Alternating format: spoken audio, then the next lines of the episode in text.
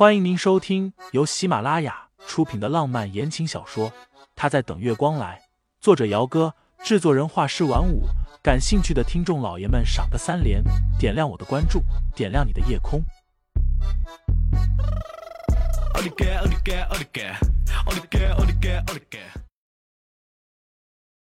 第一百九十五章，笑得不怀好意。他想了想，把门从里面反锁上。又把桌子一点一点的挪到了门口后面，这才放心了一些。霍伊躺在床上时，清新才觉得铺天盖地的无助朝自己涌了过来，他忍不住抱着被子哭了起来。他不知道盛思年把他丢在这里到底想干什么，或者他是把他卖给这户人家了吗？清新想起以前看过的新闻，有些落后的地方很穷。家里的儿子或是傻，或是有某些残疾之类的，娶不到老婆的话，家里就会花钱买一个姑娘回来。越想他越觉得害怕。这个时候，他真的很想盛思景，也不知道他到底什么时候才能找到他。沈清新失踪的第六天傍晚，盛思景还在公司的时候，接到了云在中的电话。盛思年自首了。盛思景一路闯了几个红灯道的巡捕局，到的时候，盛思年已经戴上了手铐，老老实实的坐在了审讯室里接受问话。没一会儿，审问的警员出来了，一脸复杂的看着云在中。他全招了。嗯。云在中挑眉。他招什么了？不管咱们问什么，他一律都招了，就是盛太太的事儿。他说不知道。哎，你站住，老盛！几乎是警员的话音刚刚落下，盛思景就大步的往着审讯室的方向过去。云在中看他这架势，好似要去揍人一般，赶紧拦住了他，让开！盛思景浑身都绷得紧紧的，他在用尽全身的力气在克制着自己。云在中不让。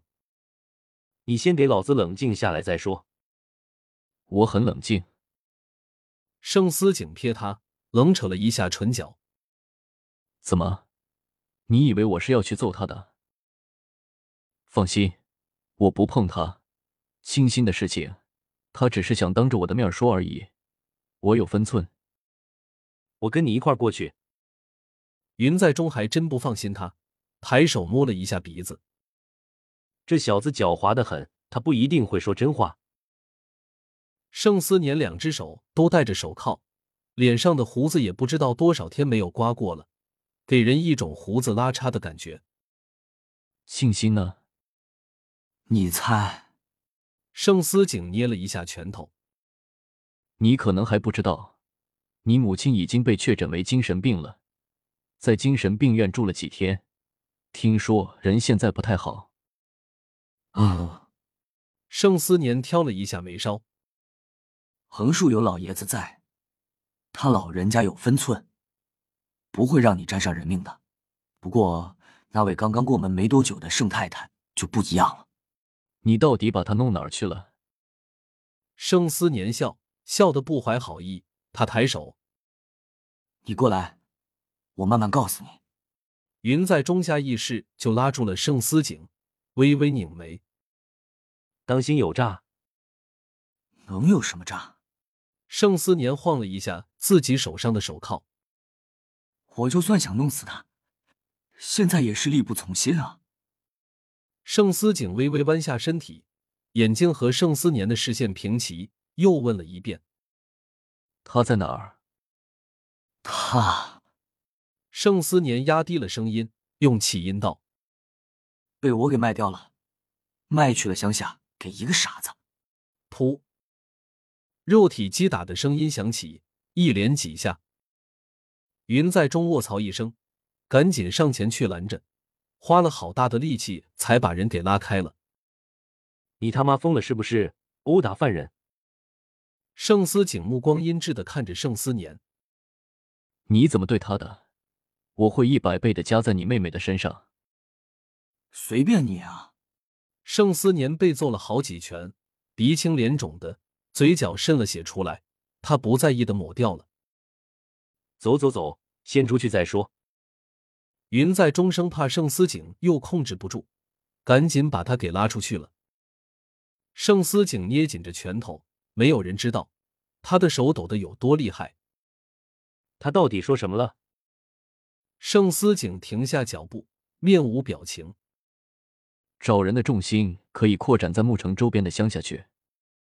什么？他说，他把清心卖给了一个傻子。清新在这个地方和谢氏夫妻相安无事的住了一个星期。周六一早，天刚刚亮，他就被吵醒了。院子里有人在说话，说的是这地方的方言，清新一个字都听不懂。听声音，男女都有，人还不少。清新的睡意一下子就散了，掀开被子下床，走到窗边，透过窗子的缝隙往外看去。听众老爷们，本集已播讲完毕，欢迎订阅专辑，投喂月票支持我，我们下集再见。